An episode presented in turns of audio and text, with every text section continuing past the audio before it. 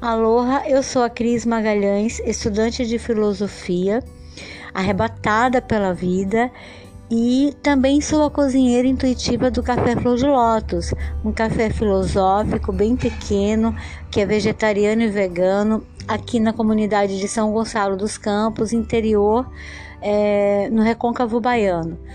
E o meu convite é, para vocês é eu, eu venho através do podcast colocando em prática um projeto antigo, né, de escrever uma autobiografia. Eu venho feito isso ao longo dos meus anos, né? É, tenho escrito, feito esboços, mas assim sempre que eu volto para reler, eu fico insatisfeita. Eu acho que eu não consegui me expressar tão bem é, na escrita, né? É, contar as histórias, né, que, que faz parte da história da minha vida. Então, com, com a descoberta do podcast, eu comecei a idealizar que talvez isso fosse possível através da oralidade, né? Fazendo as gravações, criando os episódios aqui, eu fosse contando em etapas como as coisas aconteceram, até que no final de tudo isso eu consiga ter material para finalmente é, publicar o meu livro. Né, a minha autobiografia. Então, o meu convite a vocês é que vocês escutem, é, que se vocês tenham pergunta, vocês façam, que vocês enviem para mim qualquer dúvida, qualquer coisa que não tenha ficado muito clara. Eu peço desculpas, é, muitas vezes vocês vão perceber aqui através até do, da entonação da minha fala, né? É, que eu vou estar emocionada, que eu vou ter dificuldade de me expressar, porque tem momentos assim que eu estou puxando pela memória, querendo trazer um determinado, uma determinada lembrança, né? É bem um, um é, sei lá, eu, eu tô puxando pela minha memória e às vezes eu me emociono, às vezes é, você vai sentir isso numa escala que vai subir e vai descer. Então eu peço que vocês sejam compreensivos e generosos ao ouvir, tá? Quem tiver interesse. E muito obrigada por estarem aqui, por é, de alguma forma estarem participando. E então, o último episódio é, eu parei é quando eu comento que eu consegui o meu primeiro trabalho. Na verdade, eu falhei ali nessa descrição, porque não foi o primeiro trabalho. Na verdade, é, o primeiro trabalho mesmo é, foram as minhas tias que me deram a oportunidade. É, as minhas tias tinham uma pequena loja de artesanato, elas é, comercializavam tanto no varejo como no atacado, e na parte do varejo, né, que havia loja que abria todos os dias e tal, e ficava no, no ponto turístico de Paranaguá, é, uma, das, uma dessas minhas tias, que era uma das sócias, ela morava por um tempo no, fundo da loja e ela mesma fazia todas essas funções, mas é, levando em conta todo o meu histórico, a minha necessidade de um trabalho, de ter uma renda, para suprir as minhas necessidades pessoais, elas acabaram é, me oferecendo, criando, né, é, essa, essa, essa vaga pra, de vendedora para mim na loja e eu fiquei um tempo com elas. Eu não sei exatamente quanto tempo teria que parar e fazer, mas não é o caso também, não é importante isso. Mas é, eu acho que o importante é que isso conste, né, de que foram elas as, as primeiras pessoas que me deram oportunidade é, quando eu iniciei a minha vida profissional, vamos dizer assim. Então, antes da agência marítima Orion, porque foi carteira assinada com todos os direitos trabalhistas e tal, já é uma coisa mais institucionalizada, vamos, é, vamos levar por esse lado, mas antes disso foram as minhas tias que me deram o primeiro trabalho, né, que acreditaram em mim, que me deram oportunidade. Na verdade, foram elas que abriram é, o espaço para mim é, nesse, nesse campo profissional. Então eu, queria colocar isso porque depois que eu ouvi a gravação eu vi que eu não coloquei, que eu deixei isso esquecido lá, né? Embora eu tenha comentado sobre o trabalho na loja, é, sobre o convite delas, mas na verdade eu cito como se fosse a Orion o primeiro trabalho, na verdade não foi. Né, foi esse trabalho com as minhas tias. Foi muito importante, porque ali eu aprendi os primeiros passos, né? É, como profissional. Então, é isso. Eu no terceiro episódio eu concluo esse raciocínio aí, eu trago essas lembranças, né, essa narrativa desse primeiro emprego, desse primeiro e segundo emprego. E eu gostaria de concluir aqui nesse episódio que após a Orion é, eu fui trabalhar. É, eu já estava casada, eu já estava casada, morando com meu marido, é, eu engravidei, não foi uma coisa planejada, meu filho não era. Eu tinha vontade de ser mãe, eu tinha, eu tinha essa, essa, esse desejo da maternidade. Eu gostava muito, sempre gostei muito de criança, mas eu não me sentia preparada, não me sentia pronta para ter filho. É, não era uma coisa que estava é, no meu projeto imediato. Isso era uma coisa mais para frente, era uma coisa que eu pensava em ter naquele momento. Mas eu engravidei? Eu tomava anticoncepcional, mas mesmo assim, às vezes eu esquecia, então ele pedia a função dele de 100% de cobrir, né? É, e evitar, então acabei engravidando e aí é, eu tive, né? E aí eu tive meu filho.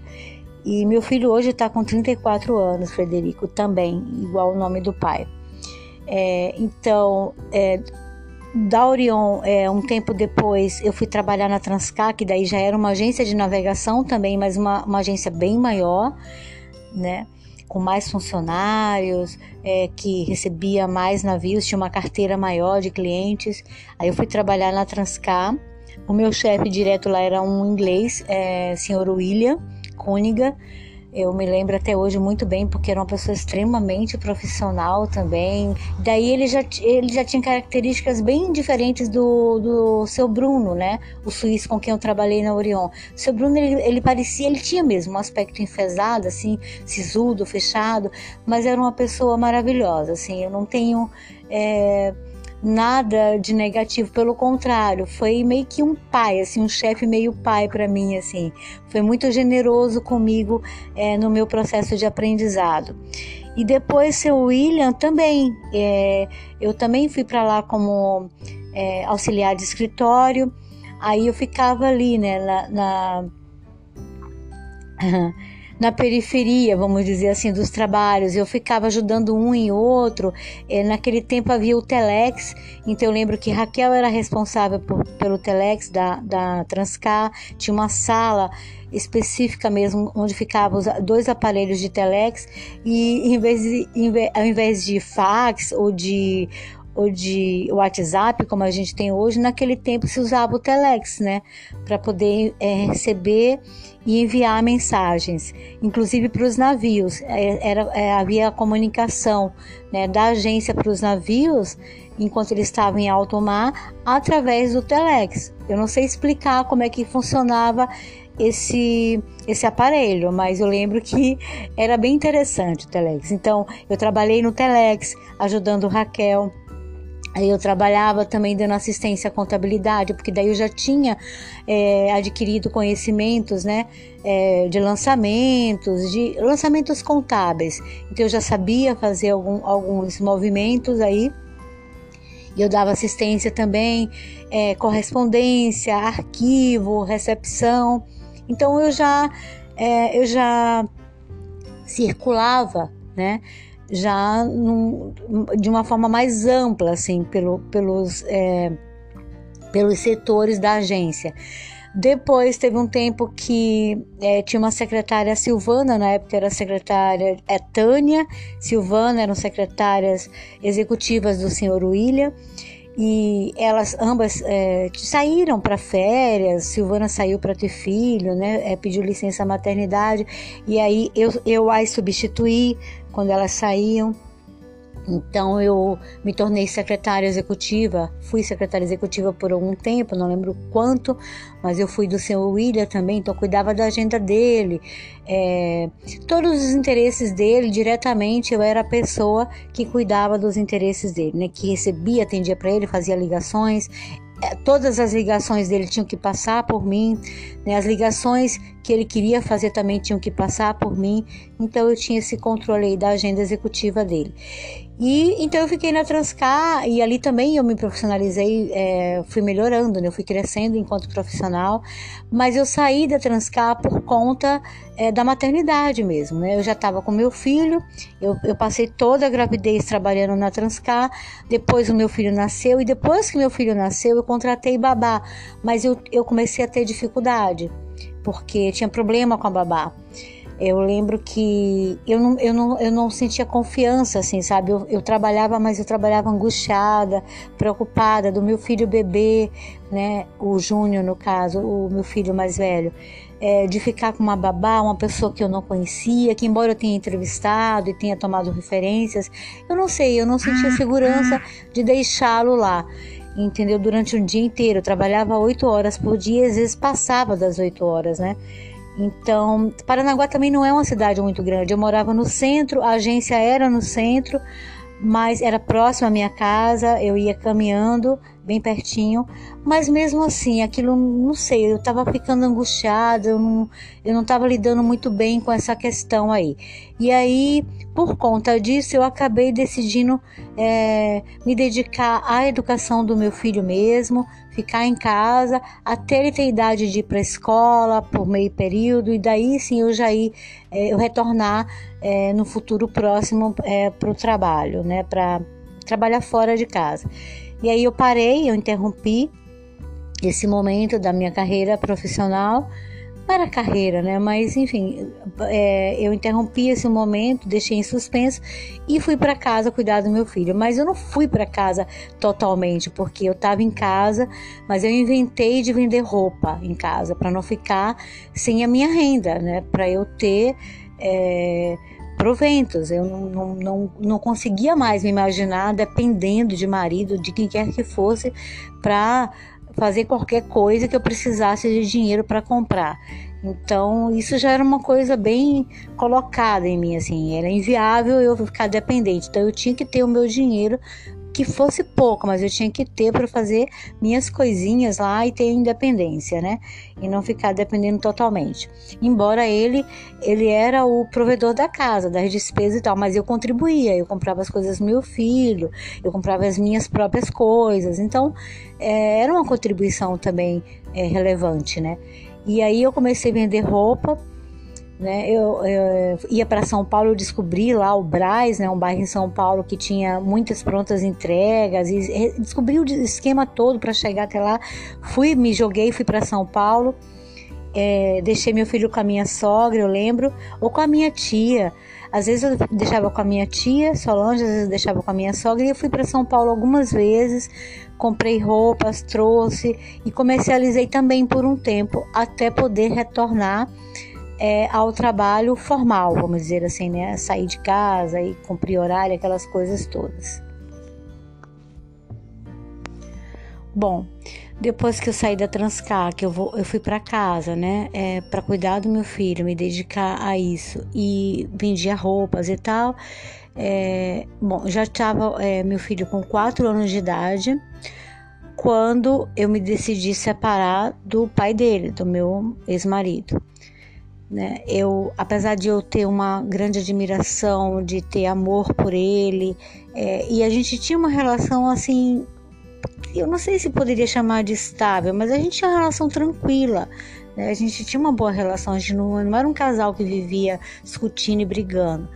Mas é, o fato é que, em algum momento, eu não sei explicar, eu parei de sentir atração física por ele. Eu não conseguia, eu gostava dele demais, mas eu não conseguia mais sentir atração física para dormir com ele, né? Para ter relação com ele como mulher. Então, e como é que eu ia sustentar um casamento dessa forma? Né? Eu muito jovem ainda, daí eu tinha 22 para 23 anos, essa altura 23 eu acho. E, e, quando eu conversava com a minha sogra, é, eu contava para ela, a mãe dele, né? Porque ela era muito próxima de mim. Eu contava para ela assim: eu não, não tô sentindo, ele tá chateado comigo. E ele ficava chateado comigo, né? Porque criava uma interrogação gigante na cabeça dele. Mas como, né? Que já foi apaixonada, era maior amor e não sei o que, e agora não me quer, né? Então ele começou a criar lá os fantasmas de que podia vir uma outra pessoa, é, enfim. Geralmente o homem, né? Eu percebi ali que o homem, quando a mulher não quer mais, ele pensa logo que é porque tem outro, né? E não tinha ninguém. Eu simplesmente não não sentia vontade de, de me relacionar como mulher com ele, né? Então, e no início, como eu era muito nova e ele foi o primeiro homem da minha vida, é, o primeiro namorado, o primeiro tudo, né? Porque eu tinha tido paquerinhas, paixões de criança, mas coisa assim que não era real, né? Que era coisa do imaginário. Com ele não, foi uma relação é, de fato que aconteceu. A gente tinha, a gente namorou, a gente transava, a gente, né? A gente tinha uma relação mesmo é, é, adulta, vamos dizer assim. E é, então eu contava para minha sogra, eu falei, ai, não sei o que está acontecendo, não sei. E aí ela dizia, ah, mas é porque tem a paciência, porque casamento é assim mesmo, tem as crises. Aí tem a crise de dois, de dois anos, né? Que é a crise que você é, vivendo. Mas depois tem a crise dos quatro e por aí afora, e vai, né? E minha, minha sogra era viúva, mas ela tinha um companheiro nessa época tinha um parceiro, né, que não morava com ela, mas que eles se encontravam. E aí, enfim, ficou desse jeito, só que não passava, né? Essa vontade de estar com ele não voltava mais. Aí eu falei: "Não, isso não tá certo. Tem alguma coisa de errado aqui, mas não era um errado porque era errado, era errado porque como que você vai se manter num casamento, né, em que o homem te busca sexualmente que você não quer? Você diz não, não, não, não. Realmente, isso criava uma frustração nele, ele se sentia rejeitado. É, eu, eu deveria me sentir culpada, né? Mas eu não me sentia culpada porque eu sabia que eu não estava fazendo nada de errado, minha consciência estava tranquila. Então era uma coisa do meu corpo, para mim, na minha cabeça era uma coisa do meu corpo. Meu corpo não respondia mais, né? Não tinha mais a química com ele. O que, que eu podia fazer? Não tinha nada, quer dizer, estava além de mim né? Eu até queria que não tivesse acontecido, porque a gente tinha uma relação bacana, era um casal bacana, tinha, né? A gente trabalhava, os dois trabalhavam, os dois é, sustentavam a casa, mais ele, muito mais ele do que eu, essa parte. Mas enfim, eu era dedicada à minha família, ao meu filho e tal. Eu acho que eu cumpria, né? As, todas as minhas funções, menos essa que daí começou a ficar a desejar porque eu não queria, porque eu não sentia mais vontade. Então isso começou a ser um problema. E aí a minha separação veio em função disso, na verdade, né? Porque eu vi que não, isso não mudava, isso não mudava, e eu não queria que ele tocasse em mim é, como mulher, né? Não queria mais ter relação com ele. E, isso começou a ser um problema, né? Porque ele começou a se sentir incomodado. Aí ele começou a criar fantasmas na cabeça dele, ele começou a achar que que estava sendo traído, né? Enfim, e e aí não deu mais certo. E aí não dava mais para continuar. Eu vi que não dava mais mesmo.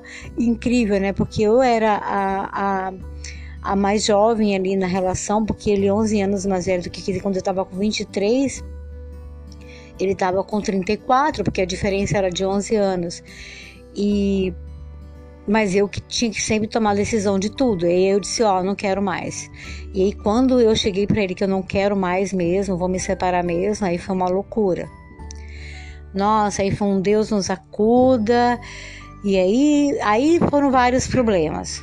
Foi, foi é chato, né? Porque quando você junta, quando você casa é uma coisa, na hora de separar, é quando você junta, você junta porque é uma coisa simultânea, as duas pessoas querem. As duas pessoas querem, mesmo que uma tenha iniciativa, que tome a decisão, mas as duas querem, as duas concordam em se juntar. Mas geralmente o que eu vi, o que eu descobri ali é que na separação não funciona assim, entendeu? É, é geralmente, por mais que não esteja bom para as duas pessoas, mas é uma que decide que não quer mais. E até essa uma convencer essa outra dá trabalho. Dá trabalho, aí várias coisas acontecem no caminho. Então, deu trabalho, foi, foi desgastante, foi triste, foi chato. Enfim, foi uma experiência é, não traumatizante, mas foi uma experiência pesada, assim, foi uma experiência difícil, uma das mais difíceis que eu enfrentei, vamos dizer assim. E porque não é só você e o cara, então é você, o cara, a família do cara, a tua família, já tem um pacote inteiro aí embutido, né? É, abarcado aí na situação. Tinha meu filho, né? Meu filho que amava o pai, que era um bom pai para ele, um pai amoroso, é, comprometido, responsável, enfim, que cumpria todas as funções dele de pai. E meu filho tinha quatro anos, né? Então você separar, né? Por mais que que você cria uma estrutura, que, que o pai fique presente e tudo mais, mas não era mais a mesma coisa para o filho, era uma coisa dolorida, né? Então, é, realmente foi difícil, foi bem difícil, assim, mas enfim, eu enfrentei e eu continuei, eu fui adiante. Eu tomei a decisão e, e segui em frente, né? Eu fui, fui, fui para frente. E aí é, eu não voltei mais a trabalhar em nenhum local em Paranaguá depois disso, porque daí eu me separei, meu filho tinha 4 anos de idade. Aí a gente fez o divórcio, porque a gente era casado mesmo no civil, né? Então a gente é, teve que fazer o divórcio na época e, e logo em seguida eu fui para não, aí eu decidi, eu ia para Curitiba, né? Porque Paranaguá fica 100 quilômetros, mais ou menos, de Curitiba. E eu, eu decidi que eu ia para Curitiba, que daí eu ia retomar os meus estudos, né, que eu ia fazer uma, uma, uma, universidade, que eu ia me formar. Enfim, eu era apaixonada por teatro, eu tinha um sonho de fazer, de trabalhar com teatro, com dança, com canto, coisas assim. Paranaguá também não dava oportunidade para isso. Aí eu pensei, agora já que não deu, então agora eu vou retomar esses projetos antigos, esses sonhos e vou começar a correr atrás disso daí. E tentando conciliar isso com a maternidade. E aí eu pensei para Curitiba, porque eu gostava muito de Curitiba, era uma cidade grande, que de repente eu teria a oportunidade de pelo menos buscar, né, de tentar cavar essas coisas aí que eu tinha interesse.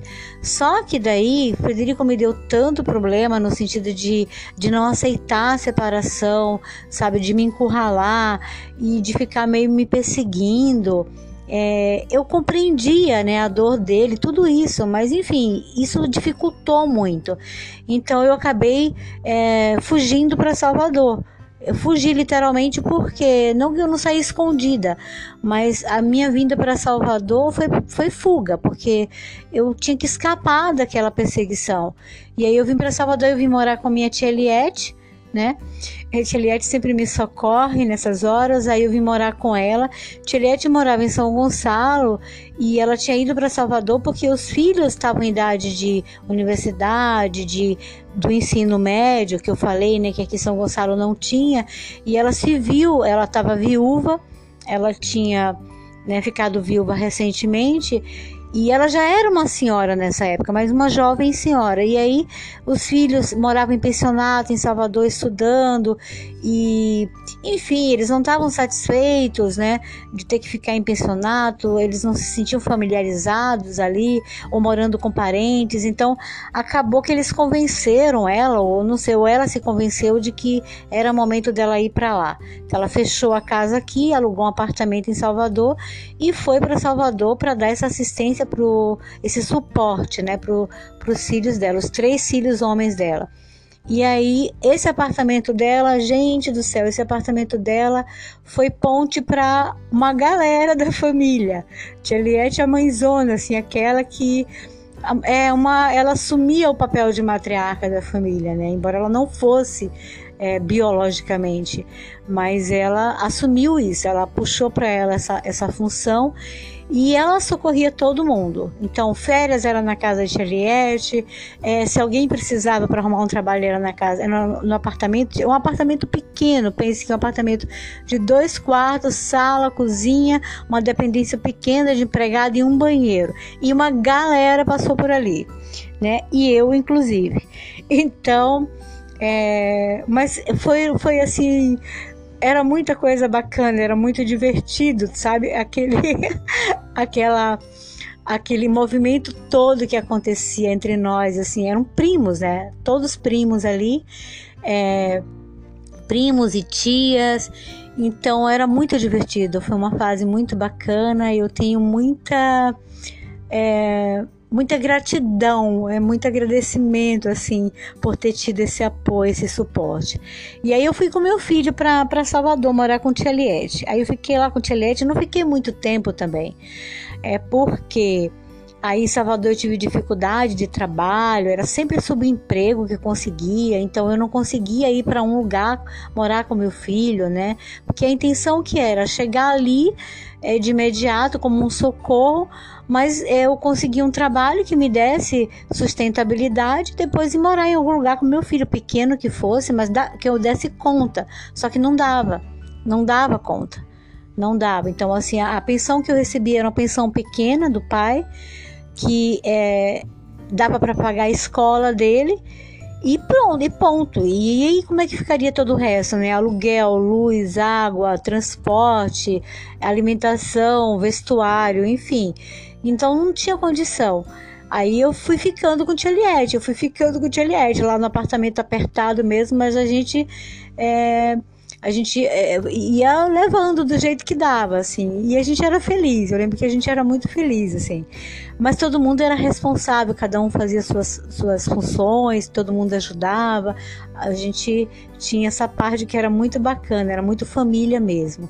É, então, eu fiquei lá um tempo, eu acho que eu fiquei sei lá, eu não sei que ano foi isso, mas devia ser 87, eu penso que meu filho nasceu em 85 não mais, né?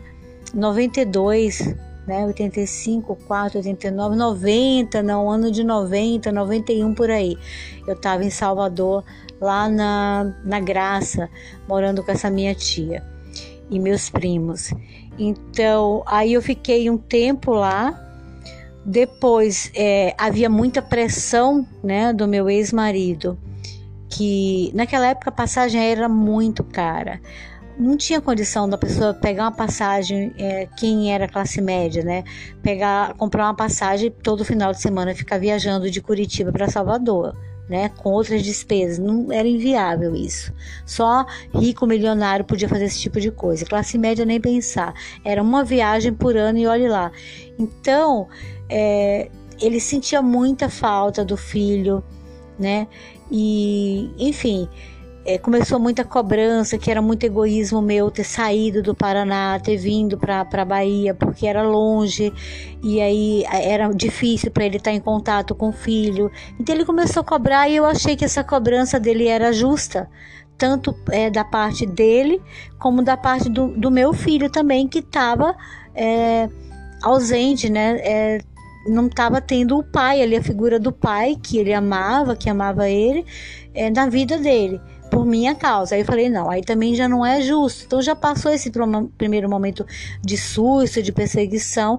Acho que está na hora de voltar, né? De, é, de, de, de, de possibilitar essa convivência entre eles. Então voltei para Curitiba. E também como eu não tinha tido muito sucesso em Salvador, né, nas minhas investidas de trabalho e tal, sempre sob emprego, ganhando salário mínimo, e não dava, né, para viver com meu filho sozinho, então eu falei, ó, vou voltar. Talvez lá eu consiga é, me estabilizar melhor. E aí eu fui para Curitiba, só que eu não voltei para Paranaguá, eu já fui direto para Curitiba. Eu fui para Curitiba e começo, né? O recomeço que eu recomecei não sei quantas vezes, dezenas de vezes na minha vida, já perdi as contas. Mas aí fui para Curitiba e aluga apartamento e aí corre atrás de trabalho, toda essa história que todo mundo que está na vida conhece. E aí, mas aí eu fui, fui é, fazendo o meu caminho, fazendo minha história. Eu aluguei o apartamento, aí todas as dificuldades de você mulher, é, sem nenhuma estrutura financeira, sem sem eu tinha apoio, né? Sempre tinha uma tia, alguém que me socorria, que me ajudava nas emergências, mas a realidade é que eu estava sozinha, né? Eu era sozinha, não tinha um pai, uma mãe, um irmão, uma irmã, era sozinha para dar conta. E aí então eu aluguei um apartamento, aí eu consegui é, trabalho numa, na Ordem dos Advogados do Brasil. A Ordem dos, dos Advogados do Brasil em Curitiba, a seccional, ela fica bem no centro da cidade, é, perto da Rua das Flores, é, e e, e, em frente à biblioteca pública. É um prédio, assim, um edifício de 10 andares e eu fui contratada para substituir uma pessoa que estava de licença de saúde, tinha tido um problema de saúde, e essa pessoa trabalhava na tesouraria da OAB, que era no décimo andar, eu me lembro. Então, eu fui contratada para substituir essa pessoa, porque na verdade os funcionários da OAB eles eram concursados. Mas, como era uma substituição, então era um contrato de trabalho temporário que podia ser renovado. Eu sei que eu fiquei na OAB pouco mais de um ano, renovando, né? A cada é, três meses, se eu não me engano, não sei se eram três ou seis meses, assim, era renovado esse contrato. E eu, fui, eu fiquei pouco mais de um ano lá é, trabalhando na tesouraria, também fazendo lançamentos contábeis também, é, e, e, e funções administrativas burocráticas, mas eu ganhava bem. Assim, na época eu lembro que eu, eu ganhava equivalente a mais ou menos, imagina, é, eu ganhava quase coisa de sete, oito salários mínimos na época eu ganhava. Então aí eu já comecei a melhorar. Daí o apartamento que era vazio, que era um acampamento, começou a tomar forma de casa mesmo, fui comprando as coisas, né? E enfim, eu fui. Aquele tempo deu, eu dei uma melhorada, né? Eu consegui é, ter um respiro, vamos dizer assim. É, durante esse tempo que eu fiquei, é, aí eu morava na Praça Osório, é, bem pertinho, assim, coisa de. É, do, do, do, apartamento que eu morava, no edifício que eu morava, do meu endereço até o AB, ah, era coisa assim de 200 metros andando. Então ficou bem bacana, eu consegui é, organizar essa minha vida aí de um jeito que ficou bem funcional, assim. Tudo estava funcionando, foi bem difícil o começo, mas ou o recomeço, né? Mas é, as coisas começaram a se encaminhar, assim, depois de um tempo, e aí eu já estava mais fortalecida. Aí meu filho ficava a semana comigo, a pensão do pai dele, né? A pensão que o pai pagava para ele, é, eu pagava a escola dele eu lembro que eu coloquei ele no, no, numa escola que chamava Lins de Vasconcelos, não sei se ela existe ainda, ficava num bairro, eu morava no centro, essa escola ficava num outro bairro. Então eu pagava o transporte escolar, que pegava ele de manhã cedo em, é, no, no apartamento e deixava ele por último e ele passava o dia, era uma escola tipo internato, né, em período integral, ele almoçava, ele dormia, ele era pequenininho, então ele passava o dia nessa escola, ali de Vasconcelos, é um colégio muito bom, eu pesquisei, né? Fiz toda uma uma pesquisa para poder colocá-lo lá em segurança, me sentir segura, né? Porque já tinha tido a experiência em Paranaguá, né? Então, com, com babá. E aí e foi um sofrimento para mim, que eu acabei é, é, parando de trabalhar e ficando em casa, né? Para poder me dedicar que em Curitiba eu já tinha mais, eu já estava mais madura, já tinha mais esse cuidado, já tinha, já estava mais atenta. E aí, então ele ficava o dia na escola, eu trabalhando na OAB, né? E ele passava o dia na escola. Então a gente ficava longe durante o dia e já no final da tarde, para o início da noite, ele chegava em casa junto comigo, né? E aí a gente, então essa era a rotina da gente. Mas no meio disso, é, eu conheci, então eu morava assim no centro de Curitiba, então eu fazia tudo, tudo andando, né? Para o meu trabalho andando, tudo que eu precisava fazer eu tinha acesso caminhando, sem precisar pegar transporte nem nada. Então, e eu era apaixonada por teatro desde sempre, né? Sempre fui apaixonada por teatro, é, pela arte de representação, pelas artes, assim, pintura e música e dança, enfim. E eu queria me enfiar nisso daí. Eu mas como? Eu não tinha ninguém, né? Eu não conhecia ninguém, não tinha nenhum amigo, nenhuma amiga, ninguém na minha família, não tinha nenhum histórico. Eu falei, como é que eu vou entrar nesse métier aí? E aí eu comecei a frequentar o teatro Guaíra frequentando o Teatro Guaíra, assistindo apresentações de ópera e de teatro e tal, eu acabei conhecendo um casal que eles eram do Rio Grande do Sul, que eles eram de Porto Alegre, mas o cara trabalhava com iluminação, foi contratado pelo Teatro Guaíra e o casal veio morar em Curitiba em função disso. Eu não lembro nem o nome deles, mas foram os primeiros amigos que eu fiz assim em Curitiba mesmo. Amigos eu falo assim de, de ir na casa, da gente fazer coisas juntos e tal. E aí a gente ficou muito próximo é, na época. E eu comecei a frequentar os bastidores do Teatro Guaíra por conta deles. Eles viram a minha paixão por teatro, meu interesse. E aí eu comecei, eles diziam: "Ah, vai encontrar comigo lá no teatro". Aí eu comecei a encontrar com eles, meu filho ia junto tá? E aliás, também esses encontros aconteciam muito também no final de semana, que meu filho estava com o pai, porque geralmente o pai vinha, também trabalhava, né? E aí final de semana, quando ele estava sem navio, ele não estava fazendo atendimento de nenhum navio, aí ele vinha, a gente combinava, lógico, ele vinha, pegava meu filho e levava para Paranaguá e retornava com ele na segunda-feira ou no domingo. Então eu tinha o final de semana aí e eu não trabalhava, porque como era a ordem dos advogados, final de semana, feriado, essas coisas a gente não trabalhava. Então quando eu estava livre eu ia para o teatro.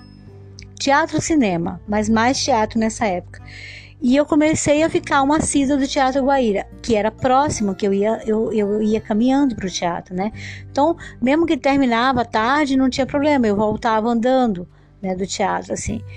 E era uma coisa incrível, assim, eu era apaixonada. Então, Curitiba tinha muitos cafés, é, tinha muitas. É, como é que fala aquilo lá, gente? Eu não sei. Tipo quitanda, assim, né? Que eram lojinhas, assim, sabe? Que vendia jornal, mas que vendia frutas selecionadas, legumes, verduras, é, embutidos, alguns produtos importados. Eu era apaixonada por essas lojinhas, que eu não lembro como que chamava. Tem uma classificação específica, mas eu não estou me recordando agora. Mas eu era apaixonada. Então, eu não tinha dinheiro, assim, para grandes compras, mas eu sempre comprava umas coisinhas assim diferentes, né? Umas frutas diferentes, tipo figo, pêssego, né? É... Então, eu, eu, eu, ia descobrindo alchova, al, alchova, é, acho que era o nome, né? Que era tipo aquela flor que é comestível. Então eu ia descobrindo as coisas ali. Eu era uma. Ah, é, eu fazia essa, esse, esse trabalho de investigar, de, de pesquisar, é, de buscar coisas, ingredientes novos, né, para minha alimentação, para aquilo que eu produzia, para casa, para decorar. Sempre gostei muito. E eu fazia muito, eu cruzava muito a Rua 15. Eu amava fazer isso, amava. Curitiba um frio, um frio, um frio. Então eu amava usar gorro, luvas e casacos e botas. Eu era apaixonada por esses figurinos, assim, era encantada.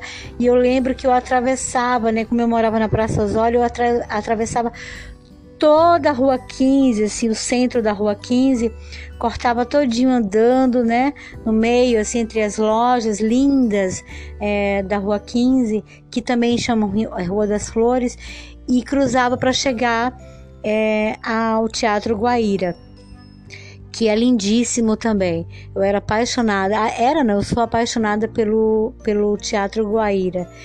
Então, com esse casal, eu comecei a frequentar os bastidores do teatro. E frequentando os bastidores do teatro, eu conheci o Marcelo, que trabalha com teatro de sombras.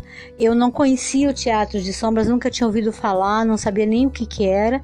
E com Marcelo eu conheci o teatro de sombras, ele me apresentou.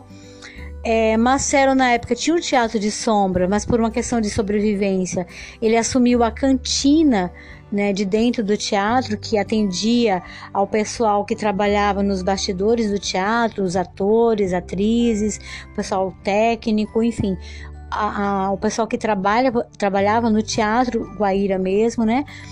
E tinha a cantina, então ele assumiu a cantina por um tempo, eu ajudei ele, trabalhava como freelance, ajudando ele, e aí eu conheci é, o, o Marcelo e conheci tô tentando lembrar o nome do meu primeiro namorado depois de casada. Gente, deu branco aqui agora, eu esqueci o nome do cara. Olha só, tá vendo como é que é a memória? Mas enfim, então eu namorei com esse cara. Esse cara era muito amigo do Marcelo, foi ele que me apresentou o Marcelo dentro do teatro. E aí toda uma história nova começou a, a acontecer. Lembrei, Vai ficar um pouco longo esse episódio, mas quem tiver interesse vai ouvindo assim fracionado, né? Dá pausa e depois continua, porque eu não quero quebrar o raciocínio. É, então, esse meu namorado chamava Ricardo Valente. Tinha o Ricardo que tocava flauta, Ricardo era um jovem assim muito querido, muito sensível, se apaixonou por mim logo que a gente se conheceu, porque quando eu comecei a frequentar é, o Teatro Guaíra é, nos bastidores, já não assim como como como cliente, como ah, como alguém que ia assistir as peças e as óperas, enfim, aos shows. Aí eu comecei por causa daquele casal, a Leila, lembrei da Leila e o cara ainda não consegui lembrar o nome do casal que eu conheci é, frequentando teatro. Ele trabalhava né, com, na parte de iluminação, na parte técnica do teatro, e aí me levou para os bastidores do teatro. Aí eu comecei a, a, a sair com eles. É, geralmente depois de, um, de, uma peça, de alguma coisa, eles se reuniam num bar que tinha na Mintas de Barro, que era bem do lado do Teatro Guaíra, é, na lateral né, da entrada assim, para funcionários do Teatro Guaíra, tinha um bar na época que chamava Cristal. Era um bar de jazz, com música ao vivo, um bar incrível, muito bacana. Na verdade, foi ali que eu tive meu primeiro contato ao vivo com o jazz mesmo. E, e o, o, Raul tocava nesse bar. Como o Raul tocava nesse bar, o Ricardo sempre estava lá e às vezes dava uma canja é, com a flauta. E, e eu conheci o Ricardo lá. E no momento que a gente se conheceu, ele se apaixonou. Eu fiquei atraída. Eu fiquei atraída por ele. Houve química. Mas eu, eu, não, eu não cheguei a me apaixonar. Eu, eu acho que eu nunca fui apaixonada por ele assim como homem, né? Eu, eu me apaixonei por ele como pessoa, como ser humano, mas como homem, assim, me apaixonar para desejar ele como meu parceiro para sempre, é, entendeu? Idealizar é, um relacionamento, assim, é, a longo prazo, não. Isso daí foi uma coisa da parte dele. Então, mas enfim, aí ele se apaixonou e a partir desse momento a gente começou a se comunicar. E aí eu comecei a frequentar mais o teatro, comecei a frequentar mais a noite de Curitiba, sair muito com ele para eventos musicais, enfim. E a gente começou a sair. Os finais de semana que eu não estava é, com meu filho. E quando estava, meu filho ia junto. O meu filho estava sempre comigo. Né? Quando não estava comigo, ele estava com o pai, mas a maior parte do tempo comigo. E quando ele estava comigo, ele estava comigo. Aonde eu tivesse, ele ia estar comigo. Para onde eu, eu, eu fosse, ele ia comigo. Então era desse jeito aí. É... Então aí a gente começou a namorar por insistência dele. Por mim a gente só ficava, mas é, ele queria namorar, ele estava apaixonado, ele queria namorar. E aí ele tentava me convencer de que eu poderia me apaixonar por ele também, porque eu dizia, mas eu não estou apaixonada. Mas ele falava, ah, mas você vai se apaixonar, você vai se apaixonar. E era um querido, mas era assim, pense numa pessoa querida, foi um grande parceiro meu assim por algum tempo. Não foi um tempo muito longo, eu vou já contar porquê no próximo episódio, mas o tempo que nós estivemos juntos, ele foi um grande parceiro, foi um grande apoiador meu e, e ele mora no meu coração. É assim uma pessoa porque eu tenho o maior carinho. Tô aqui lembrando dele agora é, fazendo essa narrativa e com meu coração assim cheio de lembranças boas, cheio de amor por ele, porque foi um, uma presença incrível na minha vida. Eu espero que eu tenha feito muito bem para ele também. Então, embora ele tenha se magoado porque a gente teve, porque a gente terminou, né? Mas é, que depois passado isso tenha ficado coisas boas. Então, aí, eu, aí a gente começou a namorar, eu e o Ricardo. E, e, a gente andava junto. O Ricardo estava sempre, Ricardo ia me buscar no trabalho, ficava me esperando. Era uma cola, uma cola assim mesmo, geral, assim, não, não, não largava do meu pé, assim, porque era apaixonado, né? Então ele não largava do meu pé. Todo o tempo que não estava trabalhando, que estava livre, estava lá, né, junto comigo. E também com meu filho, tratava meu filho super bem, era super carinhoso com o Júnior.